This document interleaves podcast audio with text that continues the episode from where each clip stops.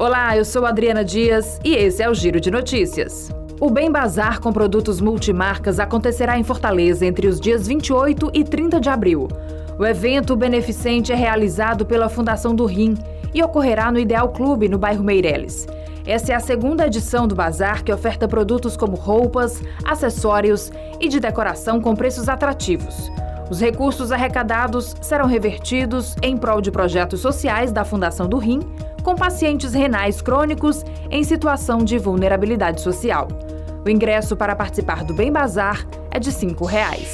A Caixa Econômica Federal paga hoje a parcela de abril do Auxílio Brasil aos beneficiários com número de inscrição social de final 7.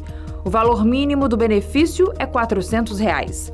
As datas seguem o modelo do Bolsa Família, que pagava nos 10 últimos dias úteis do mês.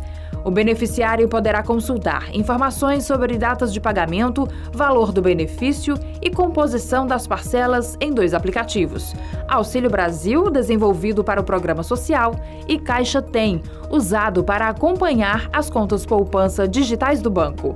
Atualmente, 17 milhões de famílias são atendidas pelo programa. No início do ano, 3 milhões de famílias foram incluídas. O tempo médio de espera por uma perícia médica do Instituto Nacional do Seguro Social, o INSS, praticamente quadruplicou em dois anos. Saltou de 17 dias em janeiro de 2020 para 66 dias atualmente.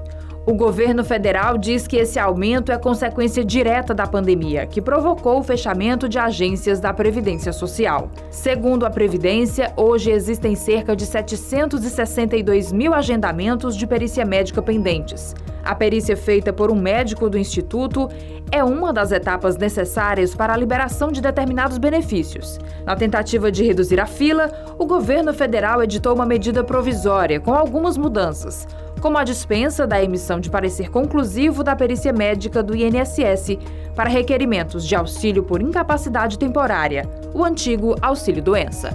Esse foi o Giro de Notícias com produção de Tiago Lima e sonoplastia de Edinho Soares. Essas e outras notícias você encontra em gcmais.com.br.